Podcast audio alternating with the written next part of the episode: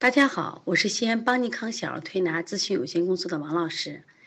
今天在这里想给大家分享的主题是：现在我们看气郁滞，有些妈妈可能是血瘀滞和气郁滞的结合。看到我们赵二妈，赵二妈也是啊。虽然赵二妈，其实赵二妈我叔她脾气不太大，但是呢，有心事在心里想，心里郁闷啊，因为犟不过老公，老公太犟了，所以赵二妈可能属于气郁滞的。来，我们现在看一下气郁滞胸胀满。有没有人老觉着我这个胸口胀胀的？这类的孩子也有，就刚刚讲的，也是大一点的孩子啊，也有这类孩子体型偏瘦，闷闷不乐，大五六岁、七八岁，慢慢这这种都大点孩子，多愁善感，经常觉着我这个啊两肋疼，胸闷，无缘无故的叹气，好有异物感，老有异物感，这是气郁质，老觉着不舒服，老爱就是他们其实呃触景生情的多。其实我讲他这种气郁质啊，就像我们的林黛玉一样。其实林黛玉，呃，大家都看过《红楼梦》啊，包括电视剧也看过。其实这个角色呢，其实我们今天再看的话，就林黛玉她是一个多愁善感、特别敏感的人，就是她经常觉得闷闷不乐，她看不惯所有的事情。其实我们觉得她很刻薄，其实不是，是因为她是气郁滞，她很她自己身体的不舒服导致的。她看到这个花落，她就。牺牲什么呀？就说今天花落我来埋，他年花他年我死了，谁来埋葬我呢？可是他写这首诗的时候只有十四五岁，所以这个气郁质，气郁质的孩子呢就比较敏感。我们的妈妈有没有这样类型的人？我们的孩子有没有这样类型的人？比如说我们爱看韩剧，我觉得特别韩剧啊，特别能抓这个主妇的这种感觉。但是你发现你跟你老公去看的时候，他就不哭，你就哭的稀里哗啦。说明呢，你就偏气郁。还有比如说，你跟你闺蜜一起看，闺蜜就不哭，你就哭，说明你就偏气郁。对，触景生情，动不动就掉泪了。看到好多妈妈啊分享，都都气郁滞，气郁滞啊。我们然妈说她也有气郁滞啊，胸胀满。那么胸胀满啊，一定记住，她也容易得这个乳腺增生。和恩斯妈啊，恩斯妈也有，但是不太明显啊。其实你们可以拍下你的舌下静脉。随着学习，随着调理，你发现它真的慢慢就不紫了啊！其实恩斯妈还不错的颜色啊，挺好的。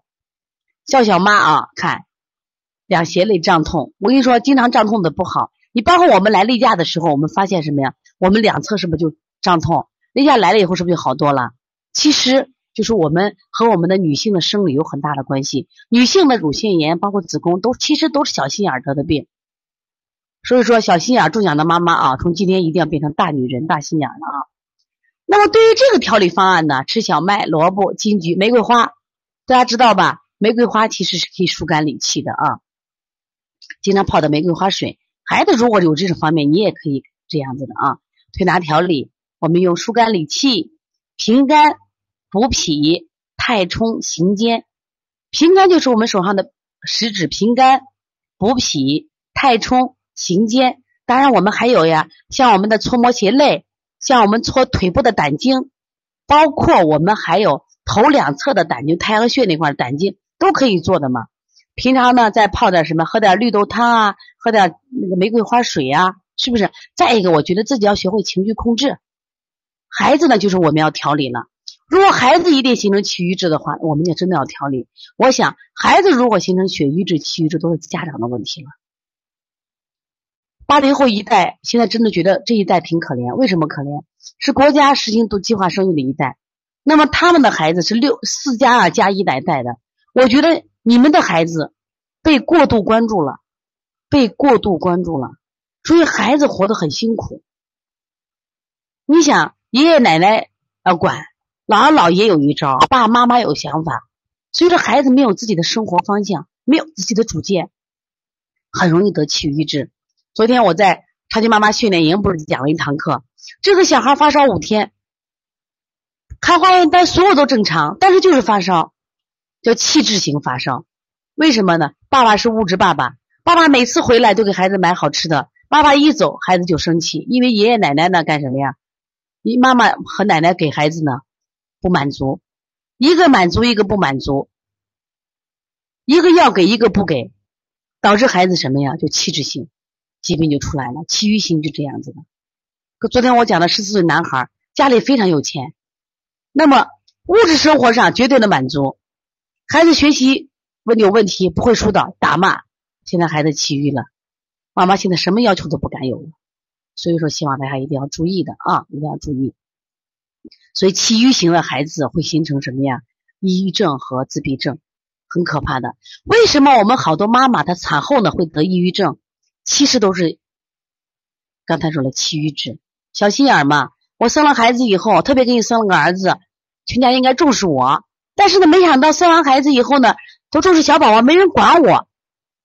哦，这就情况呀。然后呢，心里不舒服，啊，想不开。特别是如果是婆婆来伺候你。啊，在两个婆媳关系相处，或者老公不懂事儿，然后心情就不舒畅了，一不舒畅，情志不畅就得病，这叫气郁病啊。所以我们现在是把这个听明白以后，一定要把宝宝好好看一下的啊。所以从现在开始学习小儿推拿，从现在开始学习正确的育儿理念，一点都不晚。也希望我们今天听课的妈妈能把我们所有的知识，通过自己的学习，通过自己的分享，让更多的妈妈了解。走进邦尼康小儿推拿，走进邦尼康的课堂，让我们获得正确的育儿理念。礼貌说声老师好。带节奏就像小火车奔跑，又整齐又自豪。